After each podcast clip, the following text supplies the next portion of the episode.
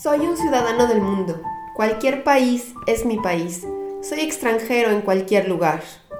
Autor desconocido.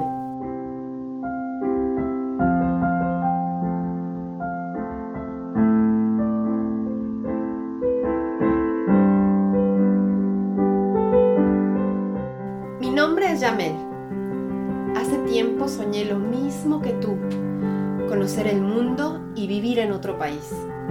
Yo lo llevé a la práctica. Deja que te cuente todo lo que esto significa y prepárate para vivirlo plenamente. Ven conmigo a echar nuevas raíces.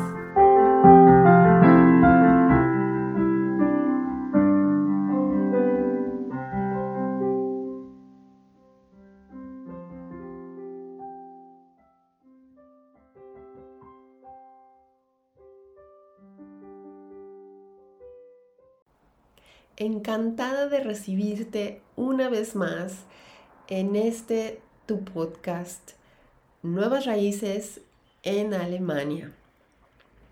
En este nuevo episodio vamos a tocar un tema muy importante y muy actual del que debes estar informado. El censo 2022 en Alemania. Hoy vas a escuchar tal vez un poco más de ruido en el fondo. Estoy grabando en un sábado de verano y los sábados de verano son obviamente diferentes porque al parecer la gente está activa más temprano. Hay un sol tremendo, el día es divino, el cielo de un azul que hay que disfrutar porque es el tiempo más bonito en Alemania. Bueno, no es verdad. Todas las temporadas son muy bonitas, pero en especial ver el cielo azul creo que motiva, creo que nos motiva muchísimo. Y bien, para empezar, quiero decirte que aquí vas a encontrar la respuesta a la pregunta ¿por qué debe interesarme responder o ser parte de este censo 2022 en Alemania si soy extranjero?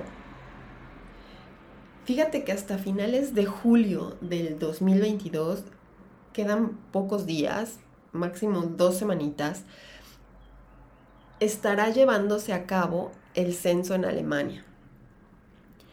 De acuerdo con la Comunidad Europea, este tiene lugar cada 10 años, muy parecido a muchos otros países. Ya era tiempo de hacerlo desde el 2021 y sin embargo, por el tema de la pandemia, Alemania lo pospuso para este momento. Pero ¿por qué es interesante para ti saberlo? Los encuestadores andan activos y muy probablemente seas de los seleccionados para dar tu información. Si es que pensaste en ignorar el escrito o lo recibiste, el encuestador o la encuestadora tocó tu puerta y te negaste o estás pensando en hacerlo, aguas. Esto del censo no es voluntario, es una obligación. Y si dices, bueno, yo soy extranjero, ¿por qué he de estar obligado? Estás obligado a proporcionar información veraz si a la fecha de referencia, que es el 15 de mayo del 2022, has estado viviendo en Alemania por la razón que sea. No interesa si a esa fecha ya casi te mudabas o ya te eh, mudaste a otro sitio o eh, qué sé yo, si te llegó esta información o esta carta o el encuestador está activo en el lugar donde vives, te recomiendo que des tu información. No te preocupes por tus datos. Lo más temprano posible a lo largo del procesamiento de los datos, tu nombre va a ser separado de tus características estadísticas. Y la información no se proporciona a ningún tercero ni se intercambia con ninguna entidad oficial como puede ser el fisco y la oficina de registro si eso es lo que te preocupa. La información se colecta para, entre otras cosas, obviamente contar a la población y mucho más interesante para conocerla. Por eso es que hablamos de las características estadísticas tuyas. Edad, situación laboral, situación migratoria. Por eso es importante para Alemania que contestes esas preguntas, sobre todo siendo de origen extranjero. ¿Para qué se utiliza esta información? Pues esta información eh, es vital para la toma de decisiones tanto políticas, económicas y sociales. En el caso de Alemania, el tema de infraestructura es actualmente muy importante, decisiones acerca de la vivienda, decisiones acerca de los recursos educativos, por darte solamente un ejemplo. En eh, cuanto a las preguntas, hay diferentes tipos de cuestionarios y puede ser que el censo pida tu información más de una vez a diferente nivel de detalle, dependiendo de tu situación en Alemania.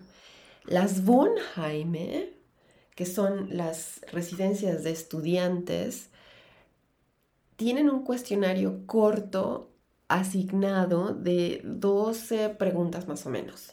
Las Wohnheime de los estudiantes, por lo menos aquí en la ciudad de Karlsruhe donde yo vivo, tienen que ser encuestadas al 100%. Así que si estás en un Wohnheim, es muy probable que tengas que contestar entonces a las preguntas del censo. Si es que vives en un Wohnheim. ¿Qué te preguntan? Entre otros, nombre, fecha y lugar de nacimiento.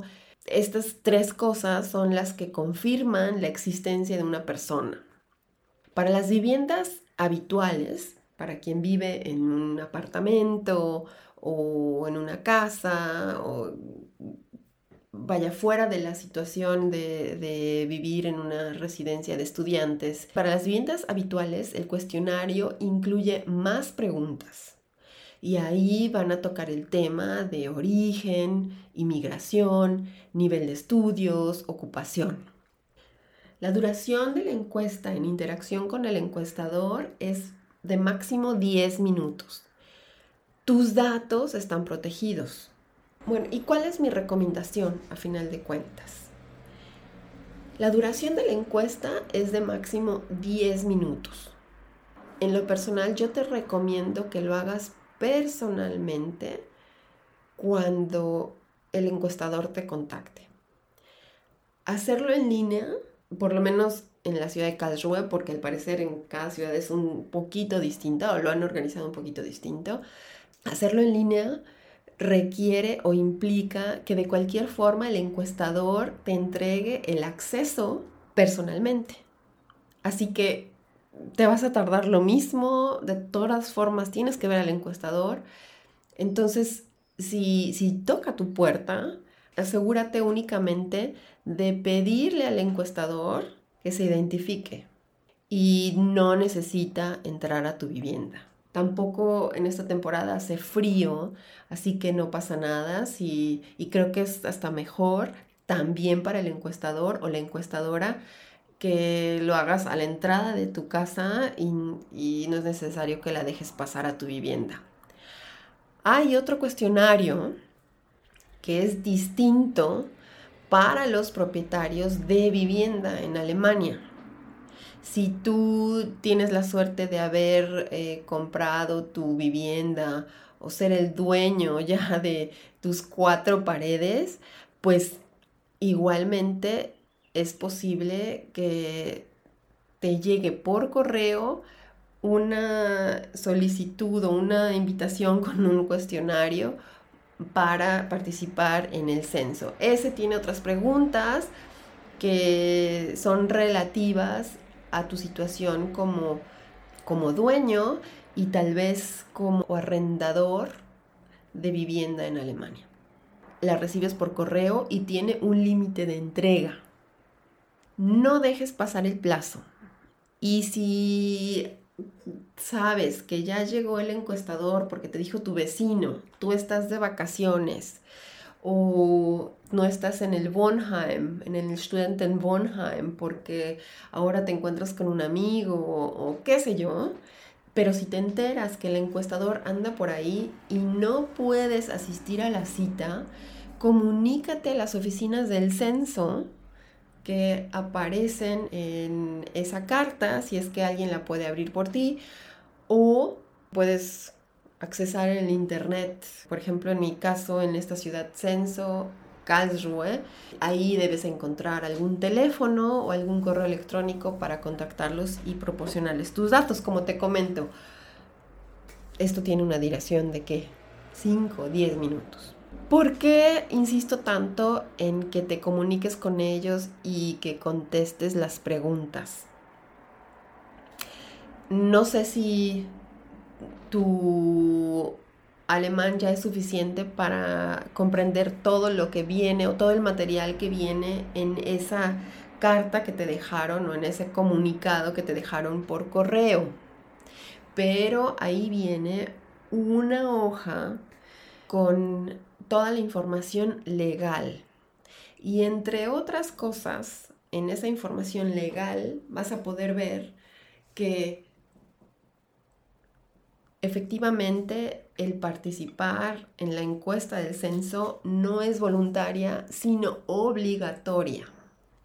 Y el no participar puede ser castigado con multas de hasta 5 mil euros. Por lo tanto, te insisto en que participes y que recuerdes que no conocer la ley por no poder leerla o porque suponemos que por ser extranjeros no necesitamos involucrarnos en los acontecimientos de este país, no te exime de su cumplimiento. Aquí en las notas del podcast te dejo el enlace al censo alemán en español para que inviertas un par de minutos y te des cuenta que en realidad no es tan, uf, no es tan complicado como parece. En resumen, recuerda es obligatorio participar en la encuesta del censo aunque seas extranjero. No importa si tres segundos después de haber recibido la carta de invitación o la cita, te mudaste dentro de Alemania. O si te vas a mudar en los próximos días. Recuerda que la fecha de referencia es el 15 de mayo del 2022. También recuerda que la participación en el censo es obligatoria y que no saber la ley o ignorarla no te exime de su cumplimiento. Me despido esta mañana linda de verano, esperando que la información que te acabo de dar te sea de utilidad o que te haya salvado de una multa posible de 5 mil euros. Hasta pronto y que sigas disfrutando cualquiera que sea la estación que estés viviendo en cualquier lugar del mundo en que te encuentres.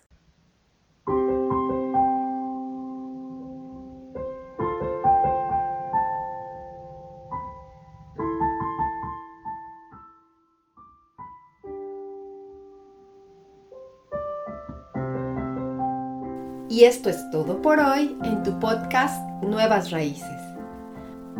Este podcast está disponible en todas las plataformas conocidas y bien surtidas.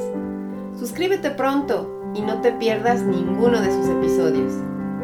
También lo encuentras en la página de internet www.crossborder, sustituye cross por una X, leadership.com. Ahí mismo encontrarás el blog y las notas complementarias. Si este podcast te es útil, por favor compártelo y no olvides dejar una evaluación positiva en la plataforma que usas. Eso asegura que otros también puedan aprovecharlo. Y quédate conmigo. a echar nuevas raíces.